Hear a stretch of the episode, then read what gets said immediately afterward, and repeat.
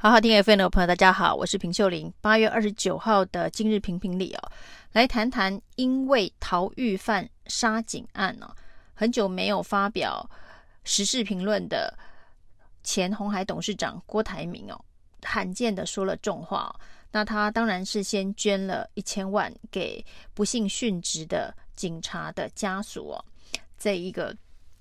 呃曹姓远警的阿嬷。以及涂姓远景的父母，我们知道呢，涂姓远景的二姐对于这个政府处理相关这个杀警案后续是非常的不满的。她用恬不知耻来痛批官僚，而且呢，用欺上瞒下来痛批明德外役监的典狱长哦，这个逃狱还只用逾期未归的方式，想要轻轻的带过。那在涂二姐炮轰。这一个明德外役间欺上瞒下之后呢，法务部做了人事调整哦，立刻把典狱长拔关了。那到目前为止，整起杀警案背后所显现的政府，不管是法务部或者是内政部警政署的螺丝，真的是松得非常的夸张哦。所以郭台铭罕见的说了重话，他说呢，法务部部长以及这个内政部部长，他点名这两个部会首长，从二零一八年七月十六号就任以来，已经四年多了。可是呢，有关于司法的改革，有关于警政的改革，警察安全的保障哦，看起来却一事无成哦。那他呼吁蔡清祥或是徐国勇要勇于负起责任，应该要负责下台哦。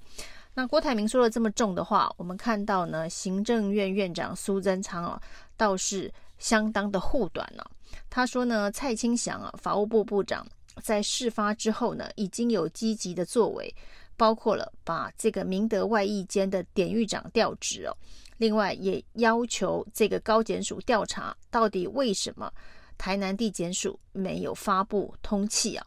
那徐国勇在事发之后呢，也非常的关心基层的远景哦。虽然两个部长没有做到一百分呢、但是呢，说尸位素餐也太离谱哦。那失准失真哦。那显然呢，苏贞昌认为蔡清祥跟徐国勇在事发之前所有该做的事没有做，该补的洞没有补。而在事发之后呢，两个人难道叫做饭后态度良好？所以他认为没有应该要负起政治责任嘛？那看起来苏贞昌不打算换这两个部会首长，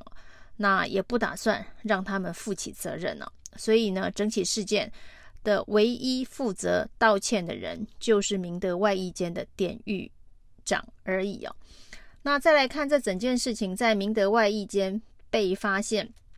这个杀警嫌犯林信武其实已经逃狱将近十天，才犯下这么重大的杀警案了。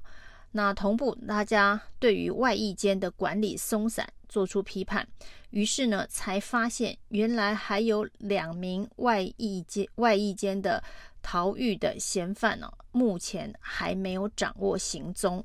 那是在花莲外役间呢。所以呢，假设没有发生这一起杀警案的话，那也许呢，花莲那两名外役间的逃犯就可以一直逍遥法外，而且呢，可能成为台湾社会的不定时炸弹，却没有人知道。所谓的欺上瞒下，所谓的尸位素餐，这不就是最好的写照吗？外花莲外役间的那两名逃脱的。嫌犯一名呢，是在今年的三月二十二号就脱逃，那一名呢是在八月二十四号。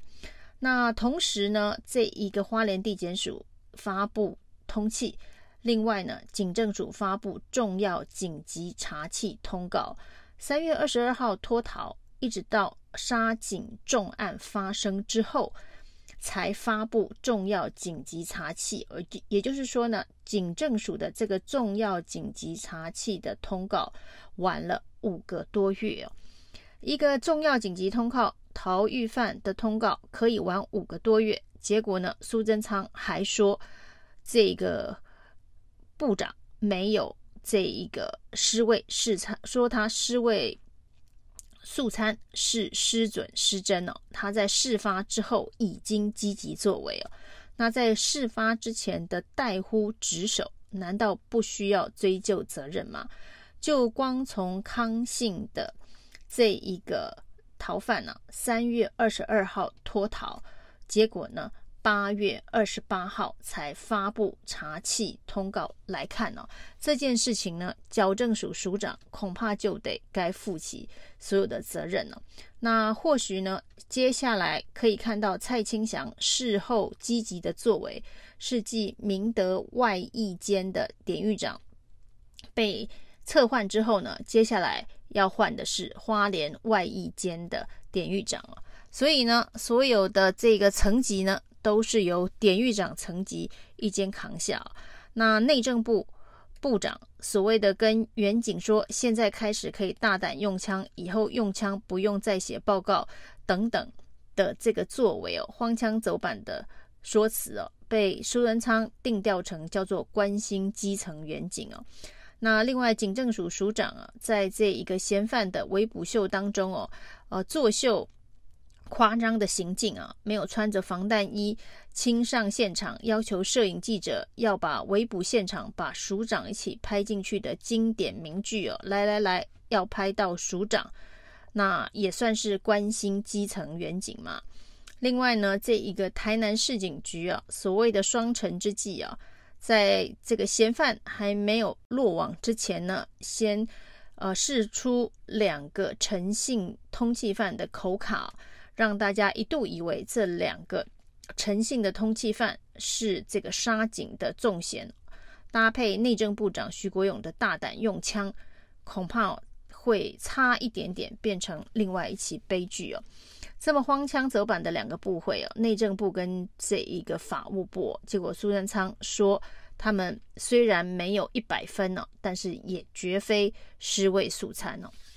那整体事件呢，另外一个呃卷入的风波是废死联盟哦。那废死联盟是民间团体，宣扬他们废死的理念。理论上呢，这一个本来就是一个多元社会可以辩论的议题，为什么变成了？这一起杀警案之后呢，众矢之的哦，那还不是立法院长游锡堃把废死的议题带入了讨论呢？他说他虽然支持废死哦，因为大家都知道，民进党支持废死的政治人物非常的多，包括在这一次年底的选战当中哦，蔡其昌、蔡培慧这个等等这些县市首长过去呢支持废死的态度。都是非常的坚定的。那从蔡英文以降苏贞昌，当然连游锡堃都曾经支持过，所以游锡堃才会率先跳出来切割。那这一个切割呢，就把废死的议题带往了废死联盟，以至于呢，现在的焦点好像会发生这起不幸的杀警案。这个焦点变成是废死联盟哦，那这是民进党的脱壳脱金蝉脱壳之计啊，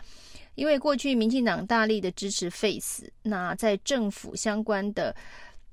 包括死刑的执行上面呢，也朝废死的方向去处理哦，那包括了法院的法官们对于民进党的这一个相关两公约的入法等等，呃，都已经。少判死刑成为主流的新政了，所以呢，整体这个废死的表态，其实最该表态的不是废死联盟，而是这些支持废死联盟的政治人物才应该要明确的表态。那至少呢，在这一次的政治人物表态当中呢，游锡堃的表态方式啊。呃，其实你也不知道他是不是改变了他 Face 的理念。他说：“我支持 Face，，但是我觉得杀警的嫌犯应该要判死刑啊。”所以这个到底是支持 Face，从此改成不支持 Face，，还是只有这件事情改成不支持废死啊？他倒是也没说清楚。那其实最好的方式当然是应该由蔡英文来做定调，反正他每次军令状一下。民进党内大大小小的政治人物哦，都会趋于团结一致，连林志坚都挺得下去了。只要蔡英文说不再支持废死的理念，那包括了民进党上上下下的政治人物，一定也可以大军转向。那现在呢？所以最该表态是不是继继续支持废死理念的是蔡英文总统、蔡英文主席哦。所以呢，如果要让这个废死联盟当替罪羔羊的话，那也许是民进党在政治处理上面的金蝉脱壳之计哦。但是呢，如果真的要让台湾社会能够对于这件议题有健康的讨论，以及这个凝聚共识的方向的话，就是蔡英文应该要出来明确的表达政治人物、表达执政党该有的态度，到底还支不支持 Face 哦？还是像游锡堃一样，就是一半支持，一半不支持哦？遇到杀警案不支持，但是其他案子却支持哦？到底现在民进党的态度是如何？那说起呢，在杀警案之后，大家重新检视，包括了警察用枪的时机、警察的这个配备符不符合现代化的一个治安的需求。结果突然发现呢，在政府的预算配置里头，刚刚成立的这个数位发展部编了两百一十一亿的预算呢。那员额是六百人呢，结果警政署的预算是两百四十五亿，差不了多少。不过呢，却是一万五千人的编制哦。然后呢，这个数位发展部的这个揭牌仪式啊，最重要的告诉大家说，他们做到的这个政绩是手机可以签核公文、远距办公哦。这个对于台湾社会来讲，是一个很。先进很要进的数位发展吗？这感觉也是太看不起台湾的整个科技力了。那另外呢，在数位发展部里头，居然有一个单位叫做民主网络司，里头还有一个多元宇宙科啊。那不晓得是不是因为多元宇宙，所以预算编得特别的高哦，六百个人就要花两百一十一亿啊。那民主网络司是这样子哦，凡是冠上“民主”两个字啊，就是要处理意识形态的问题哦。那所谓数位中介服务法这个定义假新闻、假讯息、认知作战的相关讯息哦，是不是由民主网络司来定义？什么样子的内容，什么样子的网络内容是民主，什么样子不是民主？所以呢，民主这件事情该如何定义，也要由政府来进行界定了嘛。那民主的言论可以存在，不民主的言论就必须下架。这是为未来的数位中介服务法所做的一个多元宇宙的安排吗。以上今天评评理，谢谢收听。